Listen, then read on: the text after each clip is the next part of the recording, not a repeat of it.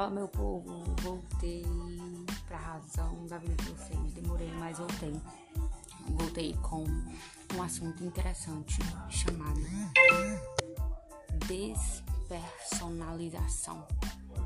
Vou falar pra vocês o que é isso, como trata, o que é, né, qual é o transtorno, como se trata esse transtorno. E vamos lá que é a crise de despersonalização. Vamos lá. Bom, a crise de despersonalização, despersonalização em si, ela é uma síndrome, né? Pode ser chamado de despersonalização ou síndrome da despersonificação. É um tipo de distúrbio da saúde mental em que o paciente se sente constantemente desconectado do seu corpo e de seus pensamentos. Bem básico, né? É um transtorno. Esse transtorno ele pode transparecer desaparecer, transparecer não, perdão, desaparecer sem tratamento. Né? A pessoa recebe um tratamento apenas né, se continuar é, recorrendo ou causar alguma angústia ou algum medo ou algo do tipo. Se a pessoa realmente estiver bem muito mesmo incomodada, uma questão de nível bem hard sobre isso, aí sim é recomendada a psicoterapia, né? Como o resultado atualmente é possível tratar muito transtorno de saúde mental quase com tanto êxito como os físicos, certo? Ou seja, tem êxito sim se nós tratarmos esse transtorno com a, psico, com a psicoterapia ou a psicanálise, certo? Então, esse transtorno de despersonalização, ele é tratado, mas ele pode desaparecer, não com um passo de mágica, mas sem tratamento também.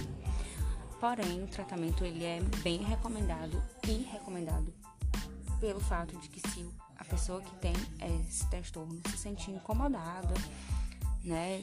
É, se começar a ter com recorrências, que ele não, não existe com tanta recorrência, né? Ele acontece, sei lá, você tem uma semana, uma semana tem sete dias, acontece com dois dias, duas vezes na semana, ou uma vez na semana, agora se estiver acontecendo um mês inteiro, aí sim deve ser tratado com uma psicoterapia, né? É, esses, esses episódios de crise, eles podem durar algumas horas ou alguns dias, como falei pra vocês. É, mas em alguns pacientes, os sintomas eles são constantes, presentes em uma intensidade inalterável.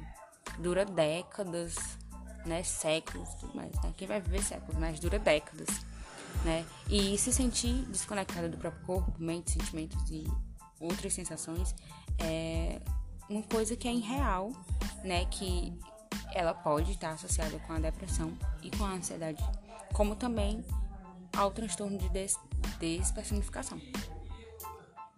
É, se vocês quiserem se aprofundar mais, quiserem saber um pouco mais sobre esse transtorno, vocês precisam é, pesquisar muito, né? É bom buscar um profissional da área da psicologia é, para saber um pouco mais, querer saber, é, pesquisem, vejam vídeos, busquem profissionais da área da psicologia para entender como que esse transtorno funciona. E eu sei que é um mundo bem irreal sentir isso, né?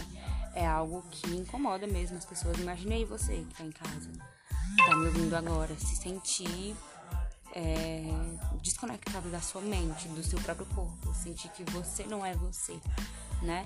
fala pra mim como é se sentir assim.